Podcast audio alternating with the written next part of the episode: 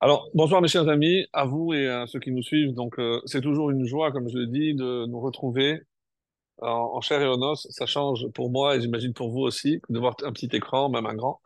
Et euh, je voudrais, comme je le fais tout le temps, donc euh, dédier ce cours, Bezrat pour euh, la guérison de tous les malades, tous les blessés, et une pensée particulière évidemment à nos otages.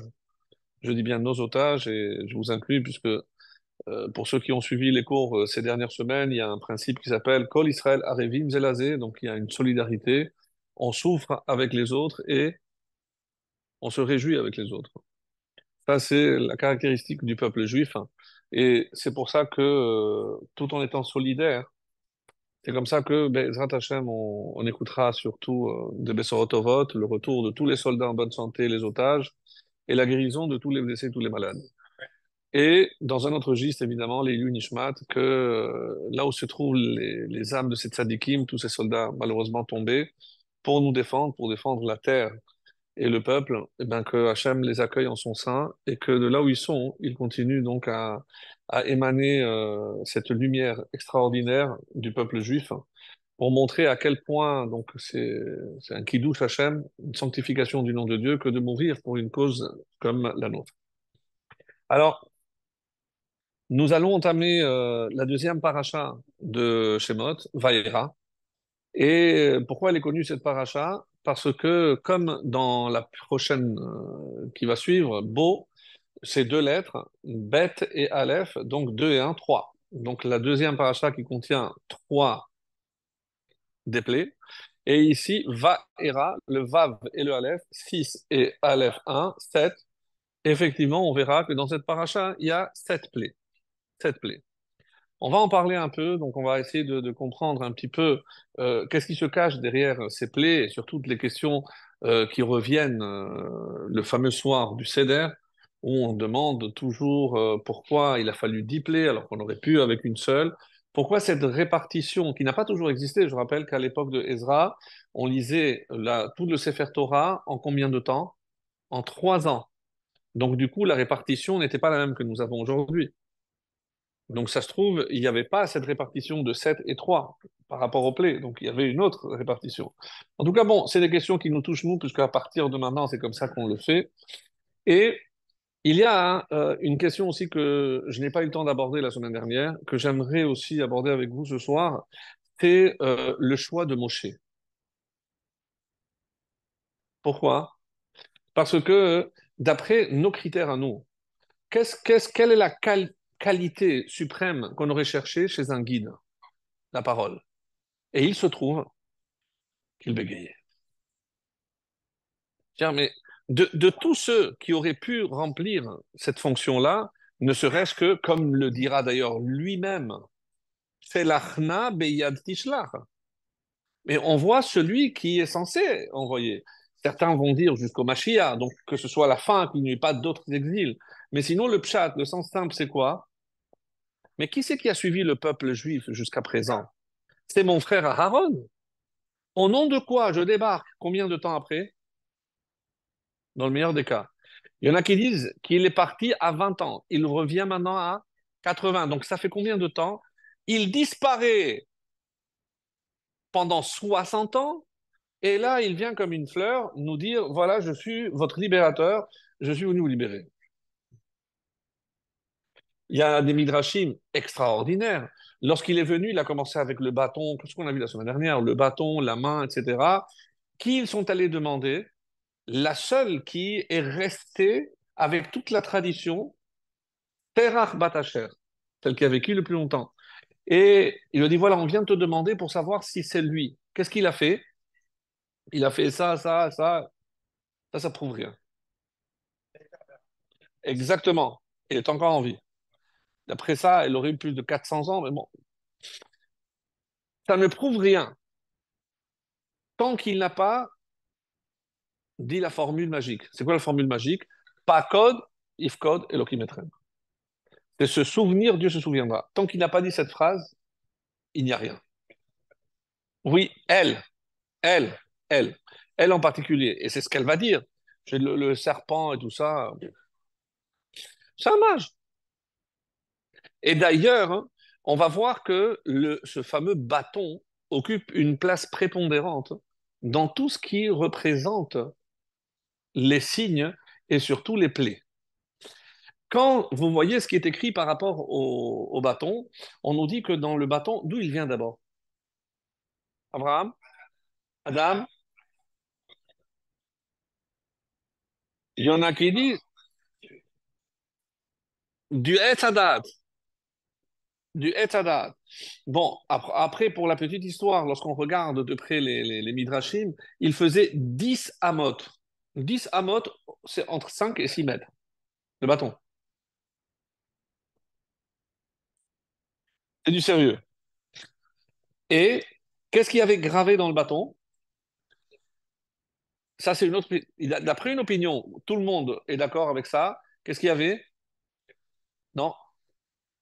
Detzar, Radash, Be'achav. C'est quoi? Les initiales des diplés. Qui les citera dans la Haggadah? Rabbi Yehuda Hayanoten Timanim. Et qu'est-ce qu'il a fait, euh, Rabbi Yehuda? Il a pris la première lettre. Et on dit que depuis que le bâton existe, c'était déjà écrit. Donc, qu'est-ce qu'il invente, Rabbi Yehuda? Est-ce que j'ai besoin d'un moyen mémotechnique pour me rappeler les, les, les, les diplés en, en retenant l'initiale de chacune Ça ne suffit pas. Forcément, il y a quelque chose qui se cache. Et j'imagine que vous avez lu tout au long de ces années euh, écoulées tous les commentaires avec des haggadot, avec de très, bon, très, très, très bonnes euh, réflexions, de très bons commentaires. Et là, j'ai choisi un euh, qui est attribué à Abrabanel. Abrabanel. Il est un peu espagnol, donc j'ai un petit faible, c'est vrai. Don Yitzhak, Don Yitzhak Abrabanel. Mais j'ai trouvé que c'était vraiment très original. Très original. Pourquoi? Parce que il dit, si on regarde bien, pourquoi il place par des séries de trois? Des séries de trois. Et il fait remonter à un principe que j'ai trouvé extraordinaire et que je vais partager avec vous, parce que euh, on n'y pense pas forcément, et je pense que c'est euh, ça vaut vraiment le coup. Donc Don Israq Barbanel, euh, si euh, vous n'avez pas le, texte de Don Israq Barbanel, vous pouvez le trouver dans le Kliyakar. Le Kliyakar, donc il cite Abravanel. C'est très rare euh, qu'un Ashkenaz cite un séparade. Donc ça existe, mais bon, c'est plus, l'inverse. Mais c'est dire qu'il a été un peu subjugué donc par cette explication fabuleuse de d'Abravanel. Abravanel, il dit que en Égypte, et tout ce qu'on peut dire au sujet des Égyptiens est aussi valable au sujet des bénis Israël. Ça fait de la peine de le dire. Ça fait de la peine de le dire, mais euh, il faut le dire aussi. On explique qu'il y avait trois catégories, comme ça explique euh, Abrabanel, qu'il y avait trois catégories dans la population égyptienne.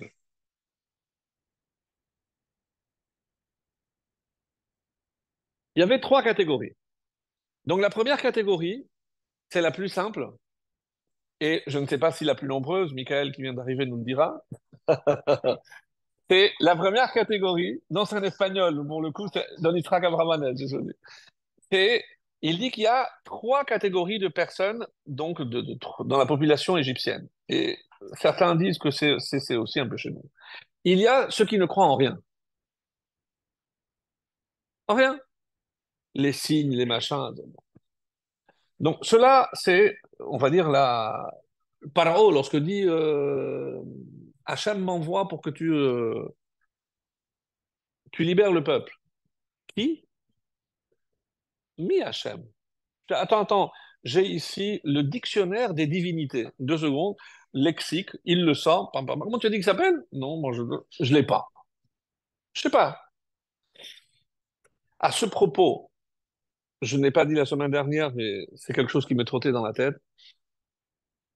Quand on regarde l'attitude de, Pharaon, on est un peu déçu. Quand on dit que Asher Lohikiret Yosef, qui ne connaissait pas Yosef, comment on peut devenir aussi ingrat? Mais Yosef a sauvé l'Égypte. Si aujourd'hui, toi, Pharaon, le nouveau, le même, si tu as de quoi manger, mais c'est grâce à qui? Mais c'est grâce à Yosef. Comment tu peux dire que tu ne connais pas? Et comment il va rendre tout ce qu'il est censé donner au peuple juif en l'asservissant et en durcissant les travaux? Il ne leur a même pas donné de, paille pour construire les briques. Il y a un... Il n'est pas là, mon ami. Non. Il y a un Français qui s'appelle, euh, je crois que Rabbi Yitzhak Serfati. Il a vécu, il a vécu, non, Yosef Serfati. Et il a écrit un livre qui s'appelle Yad Yosef. C'est un, un, ouvrage qui a à peu près 400 ans. Alors, il n'a pas été réédité, donc c'est des petites lettres. Et comme il n'y a pas de voyelles, les gens n'aiment pas. Mais c'est pas ça la difficulté, c'est que chaque commentaire, c'est des pages et des pages. Donc, avant d'arriver à une question, il faut se taper toute introduction. Bon, c'était à l'époque, c'était courant, parce que les gens, ils, n'avaient pas de prêt-à-mâcher comme aujourd'hui. On a des bouquins, les, les spéciales livrets Torah à table de Shabbat, bon, quatre lignes. On n'a pas le temps de, trop réfléchir. Je fais pas de la pub pour mon livre, donc pourquoi vous regardez comme ça? Alors, bientôt, bientôt, voir. Alors, on... il dit comme ça, hein, le pharaon a raison. Pardon? Oui. Il a une attitude normale. Nous, sur quoi on se base pour dire que il est redevable au peuple juif par rapport à ce que Yosef a fait? Est-ce que vous ne trouvez pas qu'il a assez rendu euh, le pharaon? Imaginez, il y a des immigrés qui arrivent. Oui, je sais qu'on ne le voit pas sous cet œil-là, mais je vais vous le présenter parce que c'est 70 ils font et ils exercent des commerces qui, qui n'ont pas pratique chez nous. Des bergers avec des animaux, c'est ça. Qu'est-ce que je leur fais?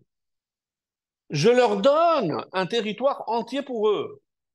Je les nourris. Ils sont nourris, logés, hébergés. Aux frais de qui? De la princesse. Et sous prétexte que maintenant comme il, est dit, mais de peur qu'ils soient nombreux, comme, on avait dit au début. Mais on dit qu'ils étaient déjà très nombreux. Ça veut dire que de, peur qu'ils pénirbe. Et, que s'il y a une guerre, ils vont. C'est quoi cette idée-là? Qu'est-ce qu'il qu qu a dans la tête? D'abord, pour, pourquoi s'il y a une guerre, automatiquement, ils vont aller avec les ennemis? Qu'est-ce qui se passe dans la tête de Pharaon? Mais ils sont déjà très nombreux. Bon, l'explication classique de dire, oui, mais ils, ils risquent d'être encore plus nombreux. Mais non, qu'est-ce qu'ils craignaient? C'est que la culture de ces juifs imprègne, parce qu'ils sont trop nombreux, pas uniquement en tant que chiffre, mais en tant qu'influence. Qu'est-ce qu'il cherche à faire? À défendre son pays. Est-ce qu'on peut lui reprocher? C'est dur hein, de dire une chose pareille, mais est-ce qu'on peut lui reprocher? C'est son pays, sa terre. Et, il veille à, préserver ce que d'autres auraient dû d'ailleurs s'inspirer pour faire, mais bon. Oui, mais euh, il a compris qu'ils euh, étaient quand même, ils, ils supposaient un danger pour, euh, pour sa nation. C'est comme ça. Et même si je t'ai fait du bien, c'est pas sous prétexte que maintenant je t'ai fait du bien que je ne peux pas te faire du mal. Et même si je te fais du mal, tu dois continuer à être reconnaissant par rapport au bien que je t'ai fait. Ça, c'est la chita de Pharaon. Elle se défend. Politique. Bravo. C'est lui, il est dans la politique. Donc, il regarde ses calculs, il est, ben, il fait ses calculs à lui. Donc, c'est pour ça qu'il dit.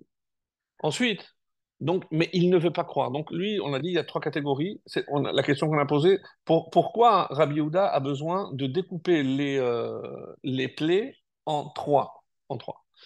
La Torah ne le fait pas en trois, elle coupe en deux. Sept et trois. Sept d'un côté et trois la semaine prochaine. Donc, Première catégorie, explique Abrabanel, c'est celui qui ne croit en rien. En rien. Deuxième catégorie, ceux qui croient en tout?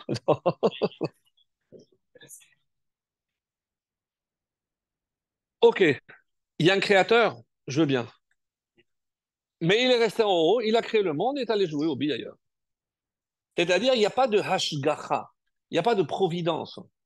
Il y a un début, un créateur, appelez ça comme vous voulez, mais il n'y a pas de continuité. Donc, il n'y a plus. Ça, c'est la deuxième catégorie. Troisième catégorie, il croit en Dieu, il croit que Dieu continue à veiller sur ce qui se passe sur Terre, mais il ne changera jamais la nature. Il a créé des règles, des lois, et il s'y tient. Autrement dit, il n'y a pas de nifim. Parce que le nes, le miracle par excellence, c'est une dérogation à la nature. Exact. Voilà. Ça, oui, Elohim. Mi Hachem, ça, je ne le connais pas. C'est la transcendance, moi, je ne la connais pas. Alors maintenant, et c'est le, le, développement qui est très intéressant, il dit on va prendre les trois catégories de blé. On laisse la dernière, parce que la dernière, elle est hors concours. Makat Bechorot. Et c'est pour ça, comment je sais qu'elle est euh, hors concours? Parce que c'est la seule qui s'appelle Makat. Je ne dis pas Makat Sefardea ou Makat Barad, mais je dis Makat Bechorot. Elle est à part. Donc, je prends, si vous regardez pourquoi, nous, on sait que dans, il y a trois séries de trois, il y a toujours un avertissement pour les deux premières, et la troisième, non. Pourquoi? Alors, il donne, euh, je ne sais pas si vous avez réfléchi à ça, mais dans les deux où il y a un avertissement, il y a la mort qui est possible. Le sang, si je ne bois pas d'eau, je meurs. Tsefardea, les grenouilles, on dit qu'elles rentraient à l'intérieur de l'estomac.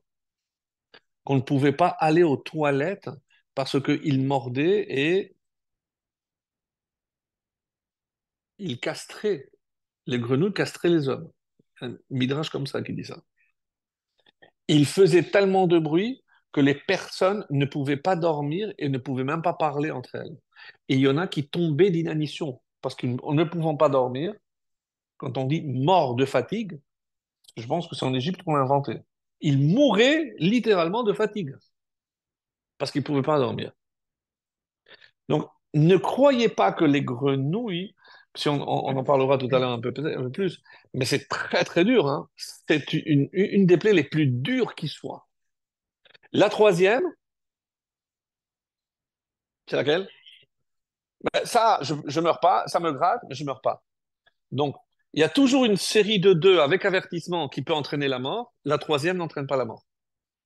Par exemple, si on prend les dernières, les sauterelles, ben, si elles mangent tout, j'ai plus rien à manger, je meurs. Barade, la grêle, ben, elle détruisait tout, et si je restais à l'extérieur, je pouvais euh, mourir. L'obscurité, trop cher, non. Elle était palpable, mais je ne mourrais pas d'obscurité. Mais je parle des Égyptiens maintenant. Je parle des Égyptiens. Oui, mais ça, en plus, bon, c'est pour ne pas faire honte. Il y, a, une autre raison à cela. Donc, maintenant, si on analyse par rapport aux trois catégories qu'on a citées, je reprends. Celui qui ne croit en rien. Alors, qu'est-ce que Hacham il envoie? Par exemple, Paro, il croyait en rien. Les trois macotes. Quand Dieu envoie le sang, c'est d'abord qui est touché par le sang? Le Nil. Donc, ça touche le cœur de la divinité de l'Égypte. Ensuite, pour Tefardea, c'est le pharaon lui-même qui va dire Ha'atiru Lachem, priez votre Dieu. Maintenant, tu as dit que tu ne crois pas. Il a suffi de la deuxième pour que le pharaon supplie Moshe pour que Vehaser est pour enlève-moi ces, Comment elles sont disparues les, les grenouilles? Celles qui étaient à l'intérieur des hommes. On dit qu'ils recrachaient. Là où il y avait un peu d'eau, il y avait des grenouilles. Là où il y avait de l'eau, il y avait des grenouilles. Un détail euh, que j'ai découvert, Vous vous rappelez que mon, Abraham Avinu a été jeté par Nimrod dans la fournaise ardente, au Kasdim. Et Hachem a envoyé, d'après la version que vous, vous connaissez, donc Péché de Rabbi un malhar pour le protéger ou pour empêcher que le feu agisse sur Moshe, euh, sur Abraham. Sur Abraham. Il y a une autre version d'un rab qui s'appelle Kalonimus qui euh, dit quelque chose de phénoménal. Dit qui c'est qui a sauvé Abraham des grenouilles? Comment? C'est un petit peu comme les, les avions euh, extincteurs, comment s'appelle ça? Les Canadair. Donc chaque grenouille a rempli sa bouche d'eau. Ils sont arrivés et en jetant l'eau, ils ont éteint le feu pour sauver Abraham Avinu. Donc, des grenouilles, il faut voir le plus grand respect. Tellement qu'on dit d'où vient ce mot tsefar, Dea Il y a tipor, Dea. C'est un tipor, un oiseau, avec du da'at. Avec du da'at Eh bien, est-ce que vous savez que parmi toutes les espèces, les tsefardéim, ils se parlaient? Comment? Ils croissent, ouais. Mais dans Tana de Beliaou, on dit, et quel est le bruit qu'ils émettaient? Coucou. Ils faisaient coucou. Mais, mais ce n'est pas le bruit habituel. Et il y a un commentaire qui a trouvé quelque chose de magnifique en s'inspirant dans la Haftara que nous allons lire ce Shabbat. On dit c'est cave les caves. Qu'est-ce que c'est cave les caves C'est ce que tu fais, tu reçois. En hébreu, comment on appelle ça? Mida keneged mida. Donc, en fait, qu'est-ce qu'elles se disaient, les, euh, les grenouilles, entre elles? Pas coucou, cave, cave, parce que les voyelles n'ont pas été données. En fait, il faut lire cave, cave. Tu reçois ce que tu as donné. Donc, vous, les Égyptiens, et d'ailleurs, on pose la question, mais pourquoi les Égyptiens ont mérité les Séphardéim D'où ça vient? Il y a un midrash qui dit que comme il n'y avait pas de Lego, il n'y avait pas de jouets, ils envoyaient les Juifs ramasser des insectes qu'ils devaient apporter aux enfants égyptiens pour qu'ils puissent jouer. Donc ils devaient s'agenouiller, je ne sais pas si vous imaginez ce que c'était apporter des quantités de... Et donc c'est Mida Keneged Mida. Donc c'est une forme de vengeance que Hachem a envoyé aux Égyptiens par rapport à ce qu'ils ont fait aux Israël. Donc ça, c'est la deuxième catégorie. Et qu'est-ce que euh, deuxième catégorie on arrive? On a dit c'est lorsque je crois que Dieu a créé, mais que il se mêle pas de ce qui se passe en bas. Qu'est-ce qu'il y a ici? Arov. C'est quoi Arov? Les bêtes féroces. Les bêtes féroces. Tu crois que et où est-ce qu'elles allaient les bêtes féroces? Que chez les Égyptiens. Et tu dis que Hachem, il ne se mêle pas de ce qui passe en bas, alors explique-moi comment les animaux, ils savent où aller, qui attaquer, qui ne pas attaquer. Le deuxième, Dever, la peste. Là aussi, aucun animal appartenant à un juif était touché. Et tu dis qu'avec ça, Hachem, il se mêle pas de ce qui se passe en bas. Et enfin, après, qu'est-ce qu'il y a? Hadash, Shehin. C'est quoi Shehin Les ulcères. C'est s'il y a une épidémie, comment expliquer que certains soient contaminés et pas d'autres? Comment j'explique? Donc, vous, vous croyez que Hachem ne se mêle pas de ce qui se passe en bas. Je vais vous démontrer. Donc, c'est la deuxième catégorie. Je passe vite, mais parce que c'est vraiment très... Et comment ça se termine, cette série? Pour que vous sachiez qu'il y a ni Hachem, Bekerev Haaretz. C'est que je suis là et je veille à tout ce qui se passe en bas. Par rapport au bâton, on a entendu beaucoup de, d'explications, mais j'ai découvert une qui m'a beaucoup plu. Le bâton s'est transformé en serpent. Et une fois que j'ai pris le serpent, il est redevenu bâton. Oui, mon cher Abeno. Comment on appelle euh, le bâton? Généralement, c'est le maté. Mais le maté aussi est souvent appelé mish'an. Qu'est-ce que c'est un mish'an? Un appui. Et effectivement, normalement, ceux qui portent un bâton, c'est pour s'appuyer. Quel est l'enseignement qu'à travers Moshe, Dieu veut faire parvenir au peuple juif? Souvent, vous allez vous appuyer sur quelque chose ou sur quelqu'un qui s'avérera être un serpent. Et, à contrario, des fois, ce que vous pensez être un serpent, c'est-à-dire qui vous veut du mal, va s'avérer être la source de votre appui, de votre salut. Vraiment à méditer, parce qu'on fait souvent cette erreur.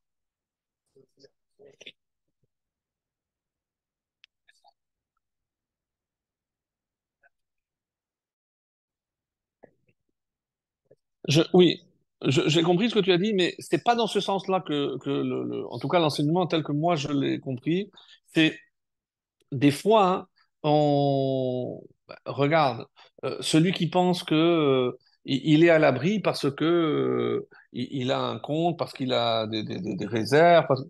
Donc, en fait, c'est une façon de s'appuyer sur ça. Mais tout ça peut disparaître. Là, tu es tranquille. L'exemple, c'est euh, une fois, c'est le, le. Il, appelle ça les chanteurs de Emouna. Il a inventé cette expression que j'ai trouvée adorable. C'est Zammare ha-Emouna. Pourquoi? Parce que, imaginons quelqu'un qui a un commerce, il a ouvert deux, trois, il a une chaîne, tout va pour le mieux. Et quand il a terminé sous il a pris la harava, il a tapé, après il a ramassé les feuilles, il les a encadrées et il a distribué une ségoula pour la parnassa. Apparemment, pour lui, ça. Pff, incroyable. Il a réussi. Donc, il distribue. Qu'est-ce que tu as? Je ne te vois pas. Non, les affaires. Et il, distribue ses haravot comme euh, gage, c'est une ségoula. Un jour, quelqu'un vient le voir et il tire la tête. Mais qu'est-ce qui se passe? Juste en face, il y a Carrefour qui va s'installer. Pourquoi tu te fais du souci? Tiens, je vais te donner une ségoula, je te donne une. Quand tout va bien, ah bon, Hachem, ils sentent. Mais quand il est face à l'épreuve, regardez comment il. Mais toi, tu as distribué. Oui, quand tout va bien, c'est facile. Parce que tu as, tu as sur quoi t'appuyer. Ah, Tu vois bien. Mais quand est-ce que l'épreuve, la Emouna est mise à l'épreuve? C'est évidemment face à la difficulté, pas lorsque tout va bien. C'est tellement vrai, c'est tellement vrai. On on revient maintenant à la troisième catégorie. Qu'est-ce qu'on a la troisième catégorie? Que Hachem, oui, il intervient en bas, mais il ne change pas la nature. Ah bon? La grêle, comment elle est décrite? Vous connaissez, vous, un phénomène où je peux faire cohabiter l'eau et le feu en même temps? Et il le voyait, qu'il voyait des boules d'eau avec du feu à l'intérieur. Mais comment c'est possible? Ah, Hachem, il ne change pas la nature. Et après, les, les sauterelles,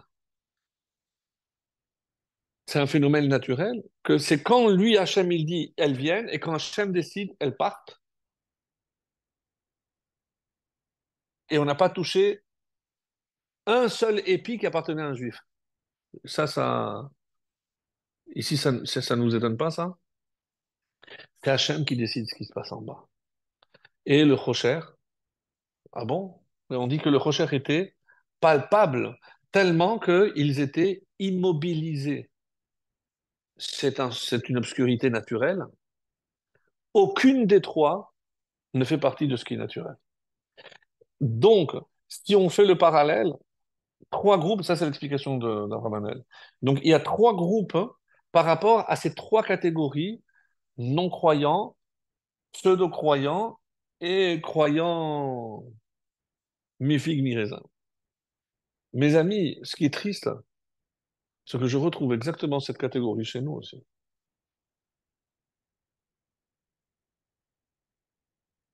N'y a pas que, que chez les autres que ça se passe. Parce que si on était convaincu que Hachem peut changer la nature des choses, c'est la raison pour laquelle, lorsque je sais qu'il y a quelqu'un qui est malade, pourquoi je prie? Parce que je sais que le seul qui peut changer quoi que ce soit, c'est Hachem. Je n'ai pas le droit de m'appuyer sur la science, la médecine, un très bon médecin.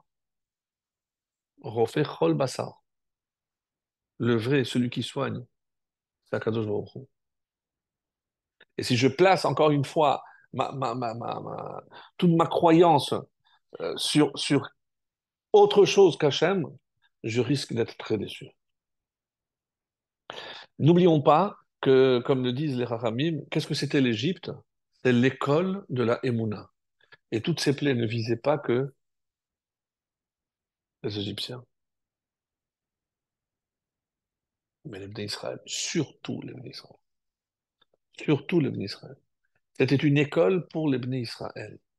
N'oublions pas que en, si peu de temps, malheureusement, ils s'étaient déjà entièrement assimilés.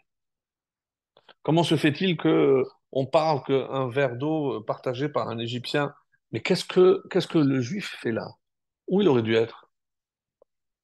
Mais à Goshen, là où je t'ai laissé, qu'est-ce que tu fais là? Comment les Juifs sont venus petit à petit vers la ville, vers la capitale? Parce qu'on a entendu qu'il y avait un bon film. On dit, mais on va voir. On va voir, au cinéma une fois. Et un bon match. On va voir. Donc petit à petit, petit à petit, petit à petit, ils ont quitté Goshen avec ce que ça représentait et petit à petit, ils se sont assimilés. Quand on dit que 4 cinquièmes ne sont pas sortis, c'est pas parce qu'Hachem les a punis. Ils ne voulaient pas sortir. Mais on est bien. Enfin, mais c'est de l'esclavage. Ils ne le sentaient pas comme ça. Qu'est-ce que vous me proposez d'aller dans le désert? Qu'est-ce qu'il y a dans le désert? Mais on est bien ici. Qu'est-ce que, qu'est-ce que, qu'est-ce qui nous manque? Donc, n'allez surtout pas imaginer que euh, l'image de la- de l'asservissement, c'était avec les fouets, avec... Il y avait autre chose aussi.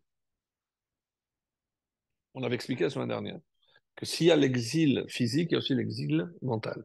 Et ça, malheureusement, euh, bah, 4 cinquièmes vont y rester. Ce qui est, est énorme. C'est énorme. Quand est-ce que ça arrive?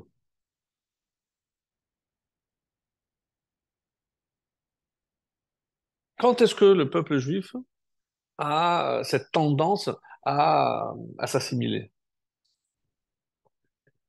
Quand il est accueilli, comme il a dit à Yaakov, sauve-moi de la main de Esav, sauve-moi de mon frère. Mais c'est le même, il avait d'autres frères. Il n'y avait pas d'autres frères. Non. Parce que Esav peut venir sous deux aspects. Un, c'est Esav, c'est le christianisme. Je sais qu'ils me- qu'ils m'en veulent, ils feront tout pour me massacrer. Et Napoléon. Non, on va remettre le consistoire, on va mettre le Sanhédrin, mais vous allez faire partie de... Exactement. Et les, euh, à l'époque, les chassidim, ils ont eu plus peur de Napoléon que du tsar, alors que c'était euh, l'horreur avec le tsar. Oui, mais ça, c'est choisir entre Esav. Ça, je sais que c'est mon ennemi, il me veut du mal, je le sais. Mais quand il vient en frère, je ne me méfie pas, je baisse la garde. Et là, c'est le danger. Là arrive le danger. Et malheureusement, l'histoire est là pour nous prouver que ça a toujours été. C'est triste, mais ça a toujours été comme ça. Alors, un mot sur la question euh, que j'avais posée. Après, on reviendra peut-être sur. euh, à savoir, comment expliquer que euh, Moshe a été choisi alors qu'il avait un défaut d'élocution, apparemment? Mais quelqu'un a dit tout à l'heure, il bégayait. Ça, c'est une interprétation possible. Et on sait très bien d'où ça vient. C'est parce qu'il avait, euh, ah, avait pris des, braises ardentes, il a mis dans la bouche. Euh, et je vous avais demandé de faire le test. Vous l'avez pas fait. Mais on se brûle. Quand vous prenez une braise, vous lâchez, vous comprenez qu'il faut la maintenir dans la main et l'amener jusqu'à la bouche. Mais vous, vous rendez compte de ce que ça suppose? C'est impossible. C'est impossible. Moshe, comme euh, on, va le voir à travers euh, cer- certains commentaires, avait une qualité qui finalement ne, ne, ne, ne l'handicapait pas, handicapait pas comme nous on le pense. Son handicap, c'était pas au niveau de l'élocution. Et je vous lis, regardez, écoutez ce texte. Bayat kevedut ape ou kevedut alashon shel Moshe Rabbeinu enena bayat technit. C'est pas du tout un problème technique ni physique. Alors quoi? Hadibur, c'est quoi la définition de la parole? C'est la capacité de communication chez l'homme.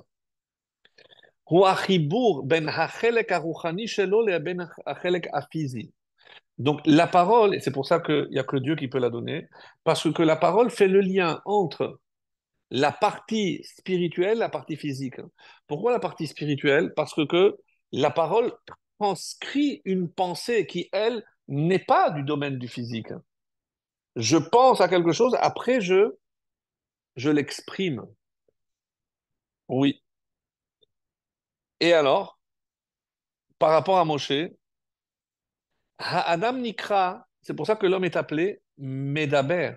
C'est le seul qui a cette capacité de transformer une pensée, quelque chose qui est immatériel, en quelque chose de matériel. À travers quoi? À travers la parole. Et Moshe Rabbeinu nous dit Lo ish devarim anochi. Je ne suis pas un homme de parole. Comment il faut comprendre ça?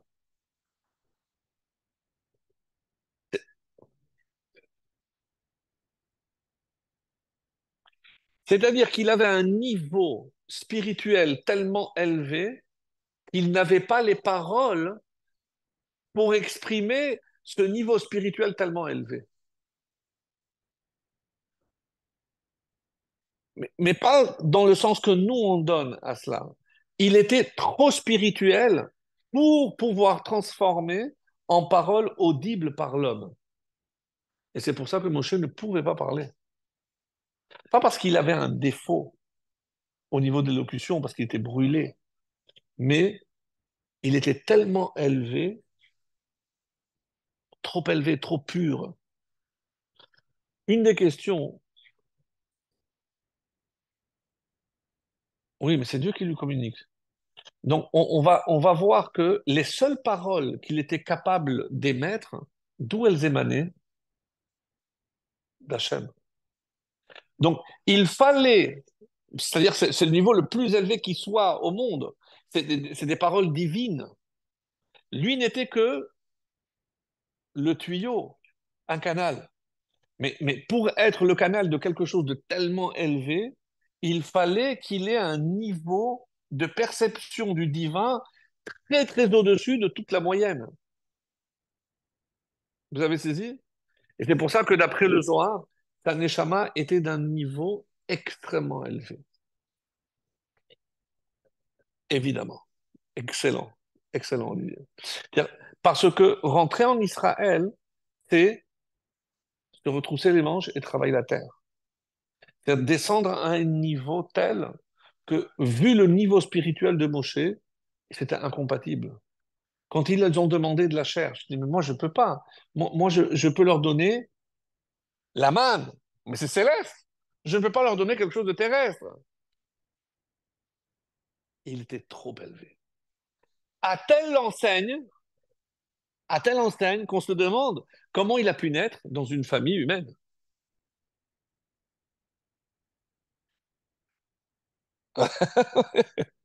Ouais, oui, oui, c'est vrai. D'ailleurs, euh, on, va voir que dans la paracha, hein, il y a une interruption, une coupure, et on nous parle de la famille de Moshe et d'Aaron. Excellent, Michael. Pourquoi maintenant? Parce que là, on va assister à des choses qui sont de l'ordre du surnaturel. N'allez surtout pas imaginer que Moshe était un ange, qu'il a, euh, on l'a divinisé. Il avait des cousins, il avait des, des, des des tontons. C'était un homme normal. Parce que comme si on avait pressenti le danger de le diviniser. Et c'est pour ça qu'on ne prendra pas le risque de vous le révéler où il est enterré. Parce que ce risque, je ne le prends pas. Chez qui il va naître? Vayeler Ish Mibet Levi, c'est dans cette paracha de Vaera qu'on va nous dire que c'était Yocheved, Abraham, 22. Mais la semaine dernière, on n'a rien dit. Tout ce qu'on a, a retenu, c'est que c'est de la tribu de Lévi. Pourquoi Lévi? Parce que Lévi s'est accompagné. Donc c'est la tribu, la seule qui a été préservée en Égypte, en esclavage. Livouille, oui, les Vaya, exactement. Mais euh, pourquoi Yocheved Pourquoi Yocheved Qu'est-ce qu'elle a de particulier Yocheved que aucune autre femme juive par la suite n'aura? Il est né où, Moshe? Où il est né? Mais où? Où ils étaient? En Égypte. Il a, où? Il a grandi où? Dans la maison de Pharaon. Il a fréquenté quelle école?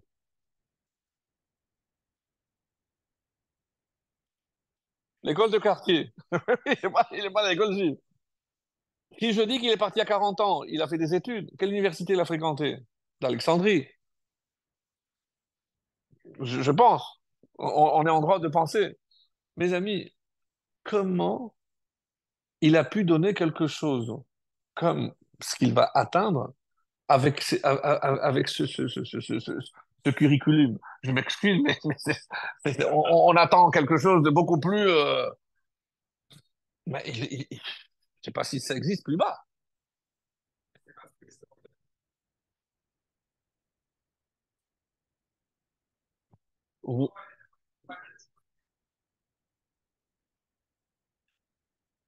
Il? Alors, la, la question que tu poses euh, est révélée la semaine dernière lorsqu'on dit comment il a tué l'Égyptien. Mais quelle parole?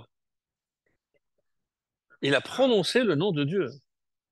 Mais d'où le connaissez Mais d'où il a connu le nom de Dieu Il l'avait enregistré, il l'avait gravé.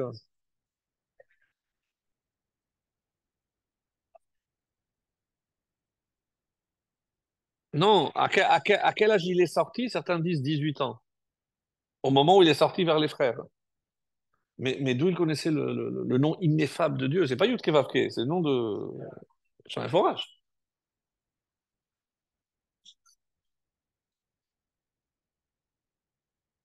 Oui, avec la lumière.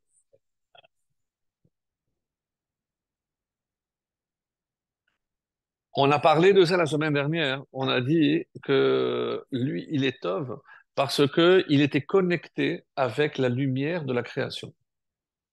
La lumière qui sera cachée dans la Torah. Donc, elle était déjà en lui. Et ça conforte ce qu'on disait, qu'il a une âme exceptionnelle. Mais moi, ma question, c'est comment une âme aussi élevée a pu naître chez euh, la, était qui par rapport à Amram?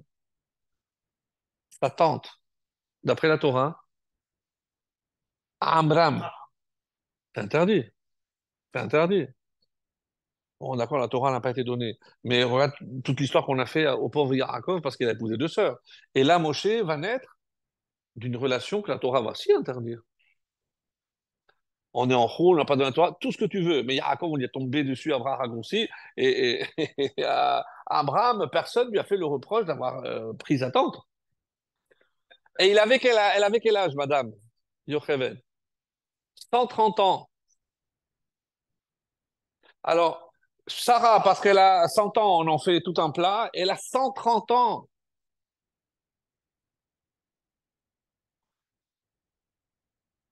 C'est évident, c'est évident. Mais il y a un élément qui va vous déplaire, mais je suis obligé de le partager avec vous. Quand, on est descendu en Égypte, on était combien?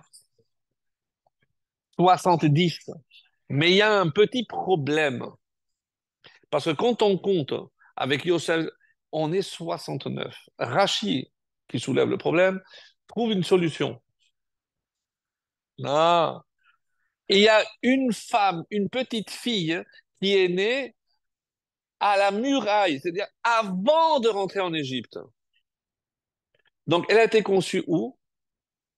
En Israël.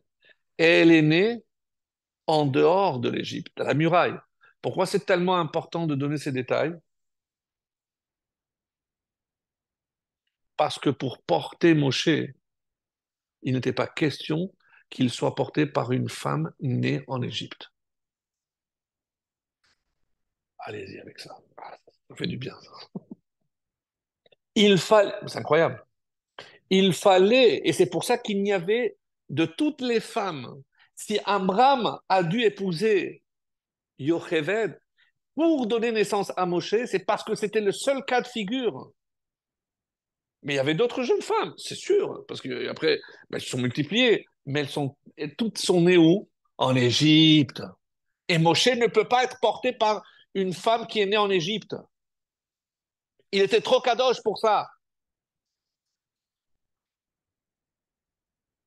Tu as, oublié qui a écrit le script. oui, c'était depuis le début. C'est incroyable. Parce que Aaron ne va pas monter au ciel chercher la Torah. Il y a une question que Moshe lui impose. Mais Hachem, pourquoi tu m'as choisi? Mais prends mon frère. Mon frère, moi, ça fait 60 ans que je n'ai plus de lien avec les, Juifs. Je vais débarquer de la Lune, ils vont me dire, mais d'où sort celui-là Oui. Mais il insiste, il a dit, non, envoie mon frère. Mais, on est, comme on dit en français, nul n'est prophète en son pays. C'est-à-dire, il fallait, pour pouvoir avoir euh, un impact sur le peuple juif, il fallait que ce soit quelqu'un de l'extérieur. Ça, ça, ça marche. Donc, il ne pouvait pas être né à l'intérieur. Pas possible. Donc, lorsqu'on dit que Moshe avait un problème de parole, n'allez surtout pas imaginer que c'était un bègue. C'est, c'est pas dans ce sens-là. Loin, loin s'en faut. Et regardez ce texte. Quand la Torah dit Lohiye Becha Elzar, il n'y aura pas en toi un Dieu étranger. Ben, euh, dans la maison, il ne devait pas y avoir. Mais qu'est-ce que ça veut dire Becha? En toi. Becha, Ha'el Hazar Shel. Parce que finalement, c'est toi-même qui va être ce Dieu étranger. Pour toi-même.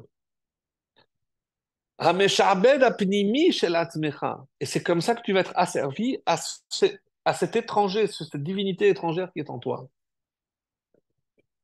Et quand on dit Arel Sefataïm, moi, je ne peux pas de.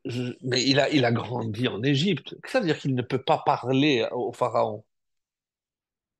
Mais comment il a grandi? Il, était, dans le palais de Pharaon, donc il a parlé tout le temps avec Pharaon, avec ses serviteurs. Qu'est-ce qui a changé une fois qu'il est passé par le buisson ardent et qu'il va être, euh, bah, il va être nanti de cette nouvelle mission? Tout a changé. Parce que maintenant, il devient le canal de la voix divine. Donc, c'est plus lui qui parle.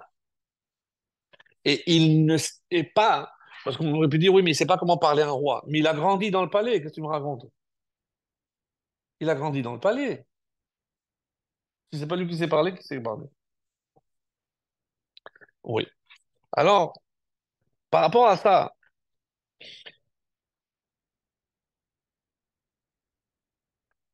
le, les Drashot Aran nous donnent cette réponse. Écoutez bien. Amrou ben Darim, en shora ela al pour qu'il y ait la névoie. Sur qui la névoie peut-elle reposer? La prophétie. Il faut qu'il soit Chacham, Gibor, Achir, riche, Anav, Et d'où on apprend tout ça? De Moshe. Vechulan mimi, mi Moshe. Toutes les qualités d'un prophète, on les apprend de Moshe. Vare Gibor Ashir, mais ça, ça fait pas partie de ce qu'il dit euh, ici, euh, Mahalot Sichliot, des, qualités euh, intellectuelles. Ben, ça n'a rien à voir. Au Midotav, oui, que ce que tu me parles de ses vertus, de ses qualités humaines, j'entends, parce que c'est quand même quelqu'un qui va être appelé à parler avec le peuple.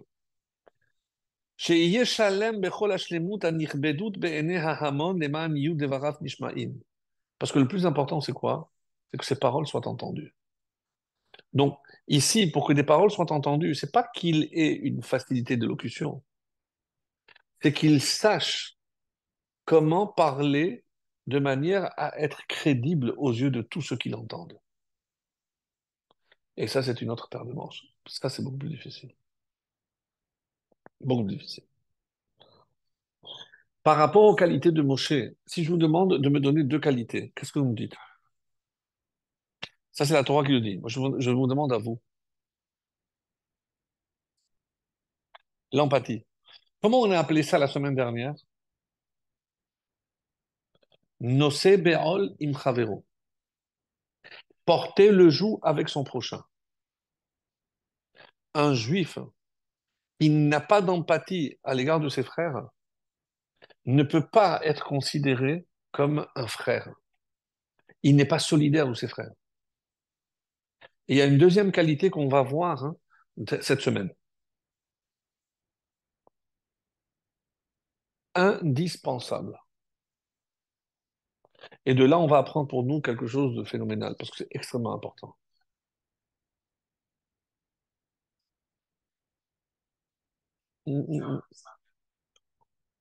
Non, on n'y pense pas parce que euh, ça peut paraître un détail sans importance, mais je vous assure, à mon avis, c'est peut-être un détail les plus importants qui soit. Non, non. Et quand le moment des, le moment des plaies arrive, oui, il va s'armer de son bâton. Qui va faire la plaie du, sang?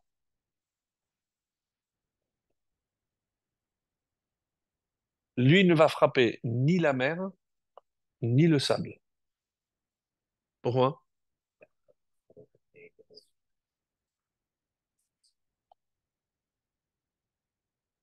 Mais je dois de, je, la gratitude à l'inanimé.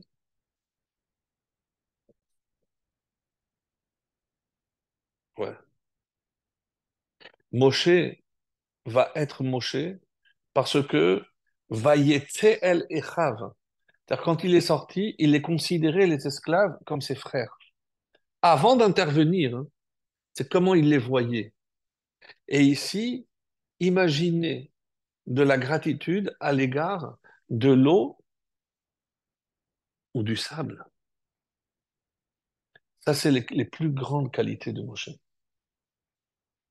Parce que Hanav, nous, on ne peut pas le qualifier de Hanav. Le seul qui peut le qualifier de Hanav, c'est Hachem. C'est ce que Hachem va dire. Veha'ish Moshe Hanav.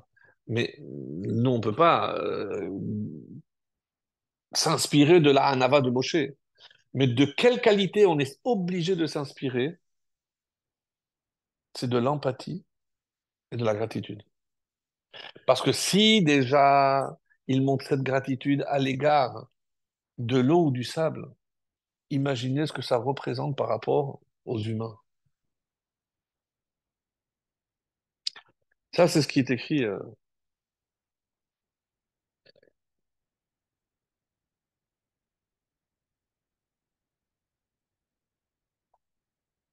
Alors, je vais rajouter deux petites choses, si vous permettez. C'est euh, dans cette paracha, bon, ça c'est un thème qu'on avait vu les, les- fois précédentes, c'est pour ça que je ne vais pas trop m'attarder dessus. Euh, c'est les quatre, ce qu'on appelle les quatre langages de la délivrance. Ve'otzeti, ve'itzalti, ve'ga'alti, ve'lakarti. Donc, le premier, c'est ce qui va déterminer d'ailleurs l'appellation qu'on donnera définitivement à la sortie d'Égypte. On ne dira pas Geulat Mitzrayim ou qu'est-ce qu'on comment on appelle Yetziat Mitzrayim. Pourquoi, pourquoi on va retenir plus ce terme que tous les autres? Vous allez me dire, bon, c'est la première étape. Mais même lorsque Hachem les fait sortir de cette première étape, ils sont encore en Égypte. Donc, ce n'est que le début du processus. Et qu'est-ce qui est marqué? Écoutez bien. Veotseti mitachat sivlot. Je le ferai sortir de. Qu'est-ce que c'est sivlot? Là, labeur, des supplices. Lisbol. Mais qu'est-ce que ça veut dire? Comment je fais sortir quelqu'un d'une souffrance? Ah, ça m'intéresse.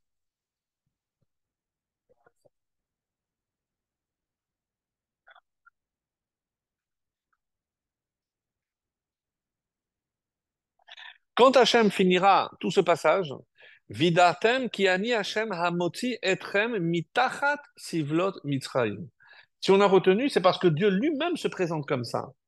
Vous saurez que c'est moi qui vous ai fait sortir de la souffrance d'Égypte. Mais de quelle souffrance on parle?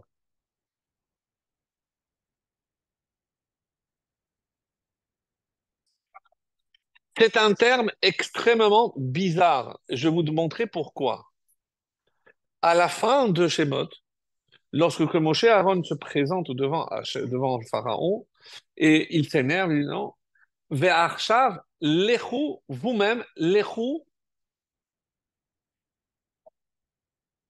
je veux dire.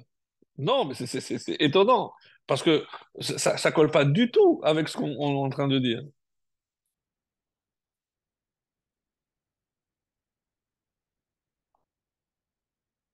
Euh, Israël.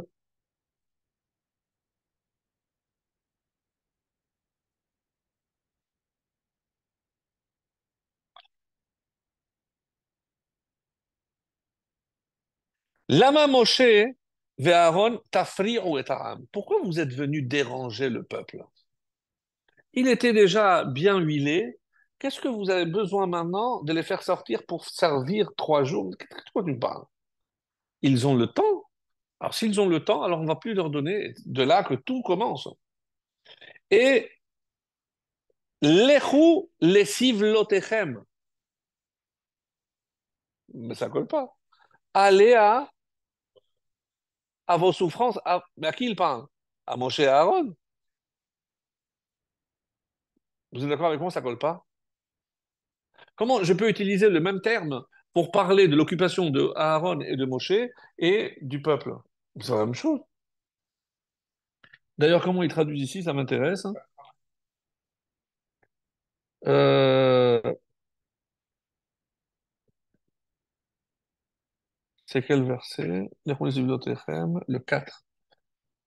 Retournez à, votre, à vos propres corvées. Il faut trouver. Euh, mais, mais, c'est la tribu de Lévi. Eux, ils n'ont pas. Ils n'ont pas de travaux.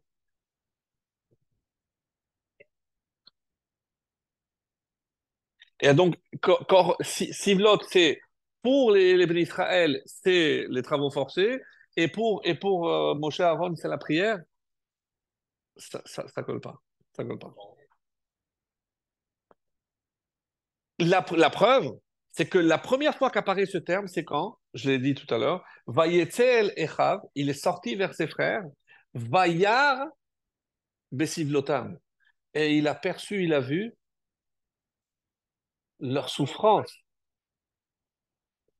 Mais, mais, mais qu'est-ce qu'il a vu? Il a vu qu'il travaillait, c'est les corvées. Il a vu autre chose.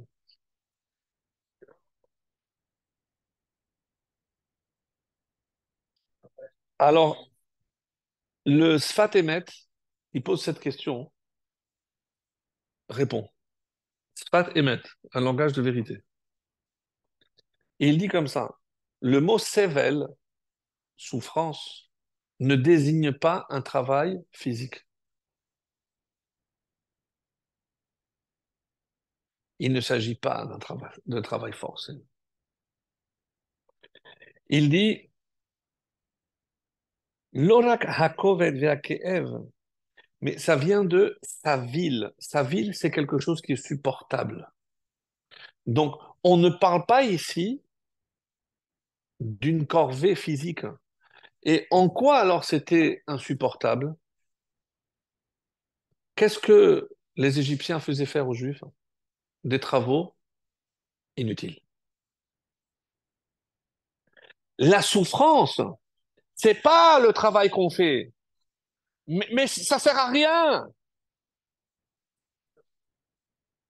Bravo. Psychologiquement, c'est pire que n'importe quelle torture.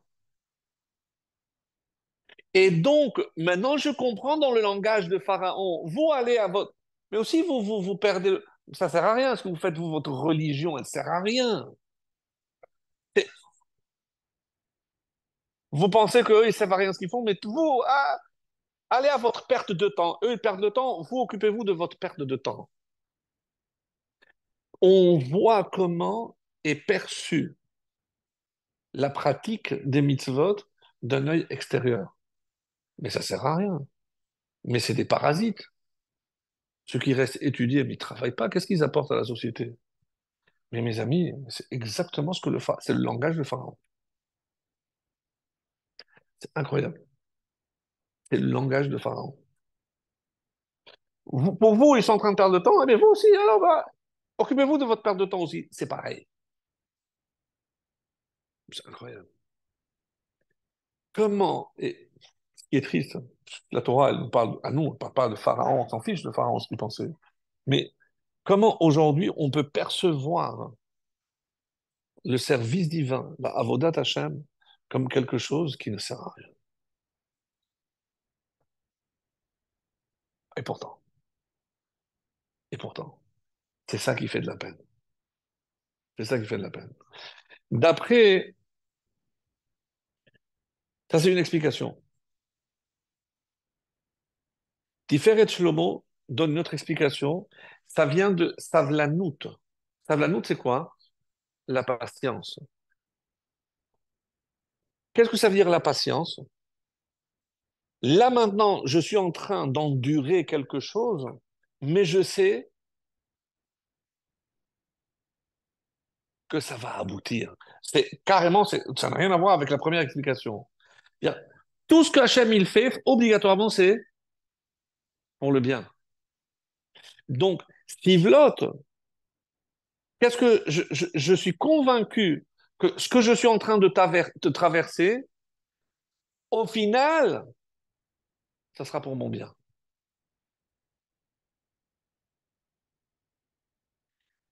Vous avez saisi, c'est magnifique. C'est-à-dire que c'est une façon de voir tout ce qu'on est en train d'endurer, même l'esclavage, comme quelque chose de forcément positif. Et ça, pour nous, d'un encouragement exceptionnel. Parce que c'est sûr qu'on traverse des fois des moments difficiles, tous. De quoi on doit s'armer? De patience. Mais pourquoi? Qu'est- Qu'est-ce que j'attends?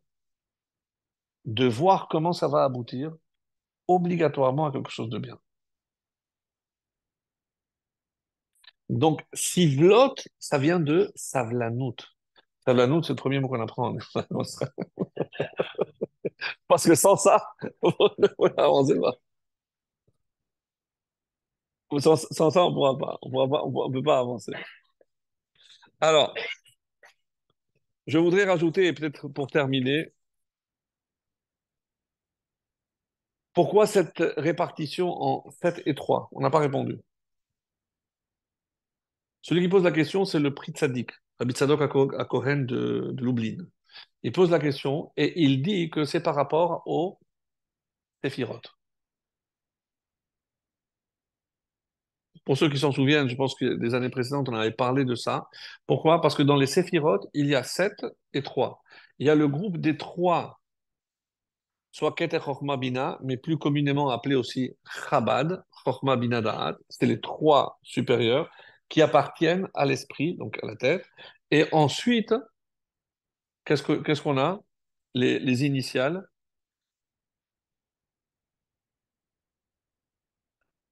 Chesed, Tiferet, Chagat Nahim, Yesod et Malchut.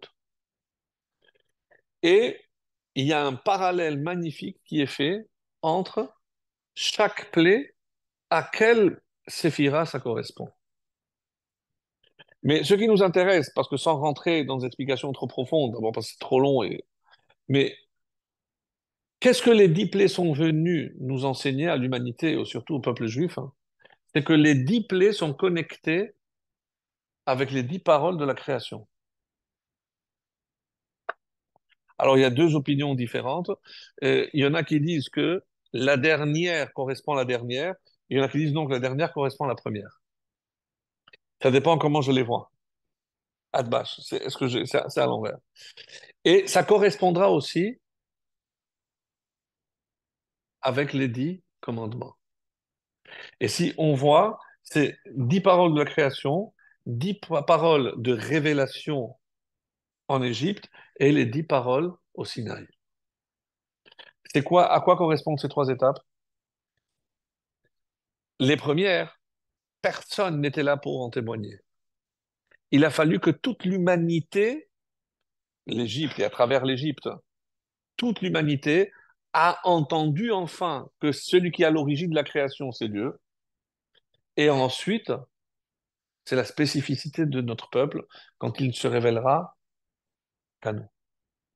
Donc, avant l'humanité, toute l'humanité et le peuple juif.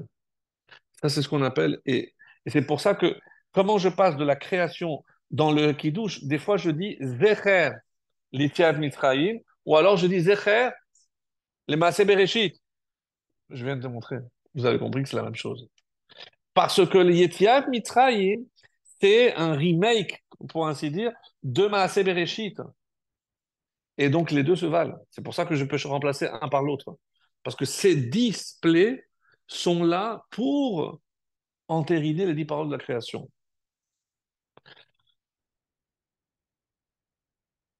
Qu'est-ce que je voulais vous dire autre chose? Juste par rapport euh, à la gratitude. J'aimerais terminer par cette histoire.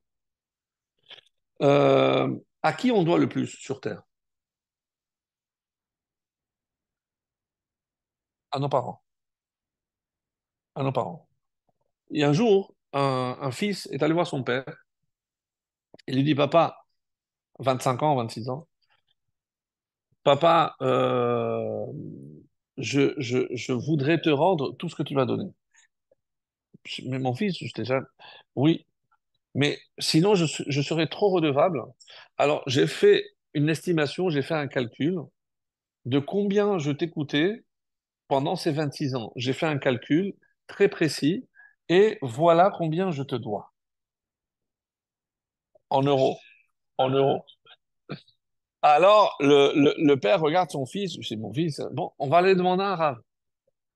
On va le demander à un rave.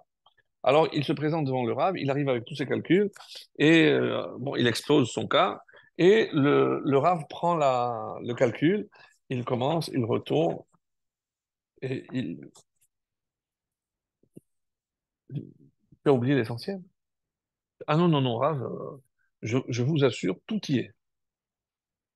Mais ah bon? Tu as oublié l'essentiel. Qu'est-ce qu'il t'a donné? La vie. Comment tu lui rends? Comment tu rends la vie? Pardon. Comment, si on demande à un père, comment je peux te rendre en donnant toi la vie?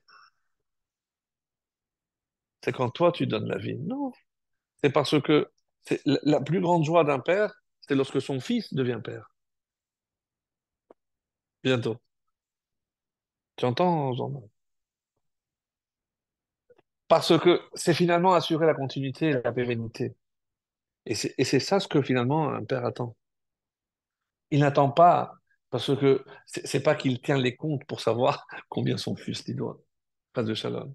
Eh bien, c'est la même chose avec Akadosh Baruch Hu. Akadosh nous a donné la vie. Et qu'est-ce qu'il attend Qu'on lui rembourse? Non. Mais je t'ai donné la vie pour un but. tant que je remplis ce but, eh ben, Hachem, il est satisfait. Et comment Hachem nous appelle? Banim Atem Elohim. J'espère qu'on sera des enfants dignes d'Hachem et qu'ils soient toujours fiers de nous.